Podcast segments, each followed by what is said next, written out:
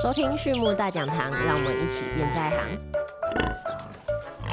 各位听众朋友们，大家好，欢迎来到畜牧大讲堂，我是 April。大家好，我是 Amber。那我们今天呢，一样邀请到 Amber 来替我们讲讲小猪的生命之源乳腺。那我们在上一次讲乳腺的时候呢，我们有提到说，乳腺呢其实对于小猪它们出生后的死亡率有着重要的影响。那再来的话呢，女猪到母猪这段期间呢，我们该怎么样去了解它乳腺的发育过程，以及了解说我们其实是需要给它足够的营养，让它快速的发育乳腺，才能够对于后续母猪到小猪这段母乳提供的循环，能够有一个好的助长。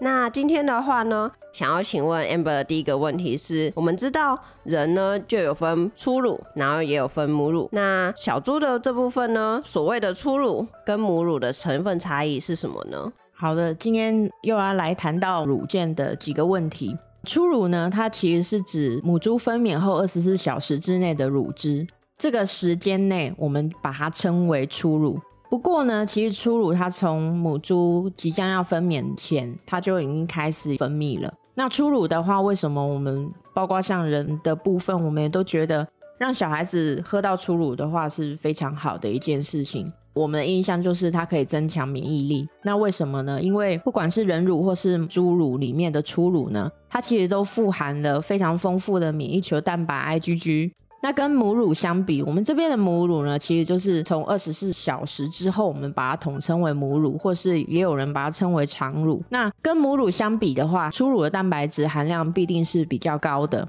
那初乳的分泌量呢，平均来说是三点三到三点七公斤。那每一头母猪，其实我们知道个体差异是变化很大的，所以初乳会从一公斤或到六公斤都有。我们这个是指每天的产量。那再谈到母乳的部分，母乳是指分娩后大概在三十六小时之后的乳汁呢。这时候的乳汁相较于蛋白质的话，的脂肪含量是比较高的，平均的乳产量呢会落在四到五点五公斤。那范围值也是相当的大，从四到十公斤都有。所以，我们知道母猪呢，它的个体间的乳汁品质或者是产量呢，其实差距是非常大的。好，那谢谢 Amber 帮我们讲解小猪它们在初乳跟母乳上的差异。那印象中之前有学到说，其实猪只它们胎盘能够过去的营养物质是蛮少的。小猪在进行免疫物质的取得的时候。势必要从母猪所提供的初乳才能够大量获取，所以前期在二十四小时内让小猪能够获得充分的初乳，是对于它后续生长十分重要的一件事。那这样子的话，母猪啊，它在分泌乳汁的时候有没有规律性呢？是的，母猪的分泌乳汁呢，当然它有规律性。我们上一篇 podcast 讲到的猪只，它没有乳头齿。所以呢，它必须在小猪的刺激之下，才会分泌泌乳素来分泌乳汁嘛。所以它的乳汁分泌，我们从初乳来说的话，分娩十小时之后，基本上它已经是所谓的持续性的供应。这个是一个比较特殊的点，就是初乳它其实是就像吃把肺一样哦，所以它是一直在持续供应的状态。那这个时候呢，我们都希望在现场的时候，把出生的小猪让它赶快每一头都能够去吸到初乳，所以它在后续的生长的时候比较能够去抵抗环境当中的这些刺激。那在母乳的部分呢，基本上分娩后的五到六天，它的泌乳间隔就开始形成，也就是说，它大概是三十五到四十分钟呢，它会去放乳一次。母猪时间到的时候，它就会发出哼哼哼的声音。然后小猪就会集中到乳头前来，然后开始去按摩乳房，让母猪去释放泌乳素，然后开始进行泌乳的动作。那小猪就开始可以去吸收这些乳汁。那每日的泌乳次数呢，大概会在十七到三十五次不等，平均每一次放乳的时间呢是在十到十五秒。所以其实我们可以去想象啊，小猪其实他们在吸取乳汁的时候，真的是很像一个战斗营的状态。时间过去了就没有了哦，所以大家都要去相当把握那个可以吸收乳汁的机会。那在分娩到十八天之后呢，它的泌乳间隔就会变成三十九到四十八分钟，泌乳的高峰呢也会落在大概第十八天的时候。所以小猪出生后到第十八天之后呢，母猪的泌乳呢也会开始慢慢的往下降。这也就是为什么我们会选择在也许二十一天或是二十四天、二十五天来做离乳的动作。因为这个时候，小猪它势必得要慢慢的去转换成饲料，因为母猪的乳汁已经不太能够去符合小猪的生长需求，所以母猪呢，它在分泌乳汁的时候，就前期会进行持续性的供应，那到后期的时候，它会依照小猪的一些踩踏去分泌泌乳素，然后进行它后续的泌乳循环这样子。所以我们知道母猪它在泌乳高峰大概十八到二十天上下这样子之后呢，我们就会把小猪移走。那我曾经听说客户啊，他说在母猪啊进行离乳，那小猪也离开了之后会进行断料，然后他说这样子才能让乳房呢停止泌乳，然后恢复他们乳房呢分娩前的状态，这样子是正确的吗？Amber？嗯，这个问题其实我们在拜访客户的时候也蛮常去遇到的。其实老一辈的做法就是，他们常常会在母猪离乳的时候就给它做一个限制料的动作。他们认为这样就是所谓台语说的“修灵”，可以让乳房呢能够赶快恢复到泌乳前的状态，然后开始进入所谓的下一次的发情跟配种。那其实这其实是一个不正确的做法，因为其实我们了解整个泌乳的启动，我们就可以知道，首先呢，小猪刚离开母猪的头两天，因为乳汁它其实是没有完全排空干净的。那如果你的乳头池里面呢还有剩余的一些乳汁的话，这个时候我们的内泌素它会去抑制腺泡管腔，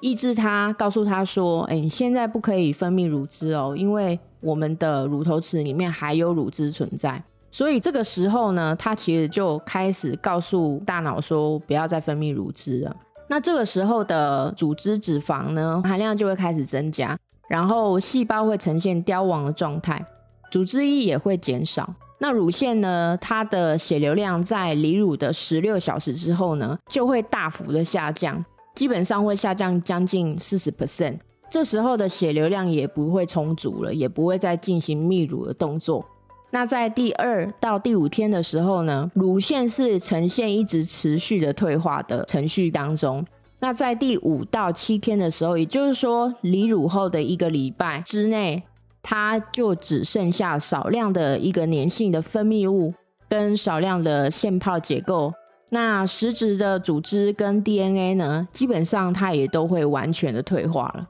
那我们在这边比较注意的部分就是说，呃，如果这个时候来进行断料，它对于乳腺的消退其实是没有帮助的，好，那反而呢会造成一个负面的效果。也就是说，绿泡在离乳之后，它其实是持续的在成熟，转变成卵子，然后要准备接受配种。那这个时候呢，我们可以想象的是，母猪的营养当然就会很重要。母猪的营养如果充足的话，那这些绿泡的成熟度就会变得更好。那在发情或配种的时候，可以生出更多的小猪。那如果我们给它进行断料，就会影响卵子的发育跟数量。所以记得哦，其实泌乳的行为是依靠小猪的拱乳刺激，泌乳素的浓度上升来启动泌乳的。只要小猪离开了母猪，没有小猪的这一些拱乳的刺激，泌乳的程序就没有办法被启动。所以记得离乳之后是不需要对母猪做限料的动作的。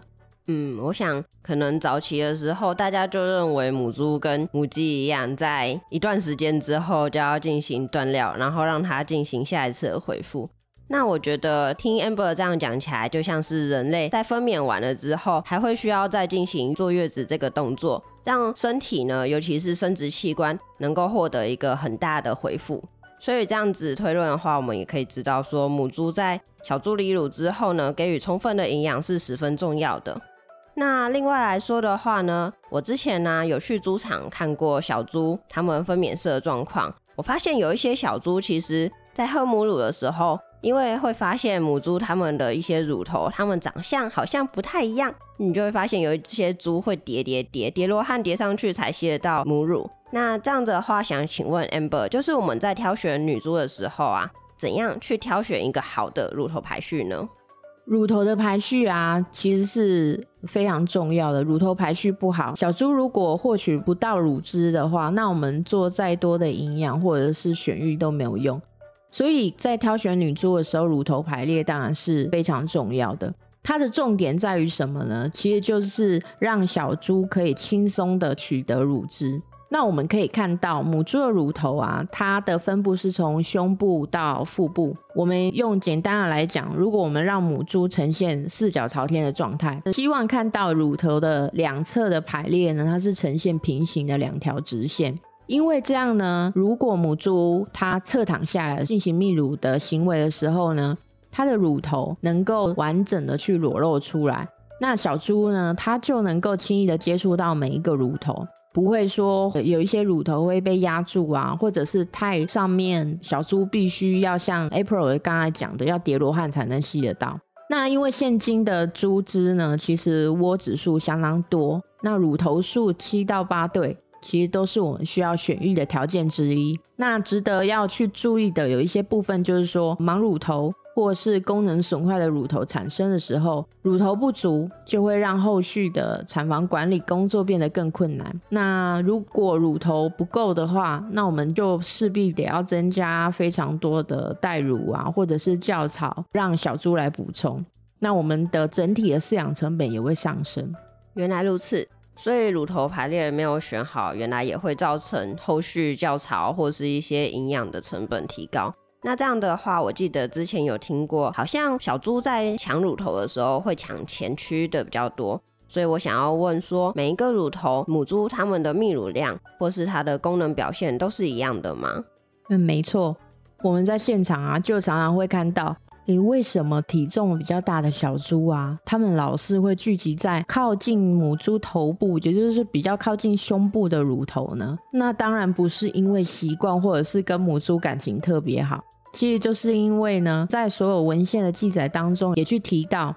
在位序第一到四的乳头呢，它的乳乳量占据了十一到二十四 percent，占了总乳量的八十 percent。这也就印证了我刚才的说法，体重比较大的小猪呢，因为它们力气比较大，所以它知道哪里的乳汁比较充足，所以就会霸占着前面的乳头不放。那位阶比较低的或者是弱小猪呢？他们就只能去选择后方的乳头来做吸取。那除了乳量之外呢，其实还做了乳头功能的评估。他们在文献中呢发现，位序第五到八个的乳头呢，它的没有功能或者是出乳产量不足的比例明显是比较高的。所以位序比较后面的乳头啊，它们其实不只是乳量比较低，也比较容易会去形成没有功能的乳头。嗯，好。那谢谢 Amber 今天帮我们的分享。所以呢，我们今天了解到了，就是乳汁有分初乳跟母乳。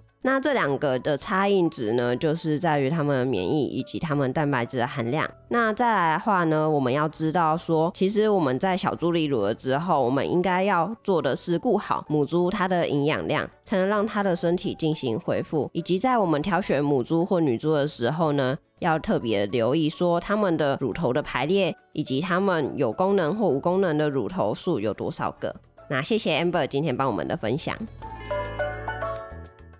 OK，我们今天的分享呢就到这边。最后呢，再次感谢大家收听，还有今天 Amber 的分享。对于畜牧大讲堂有兴趣的朋友们，也欢迎来订阅我们。有问题的话呢，也欢迎留言或者透过简介中的 email 与我们联络。那么我们下次再见喽，拜拜，拜拜。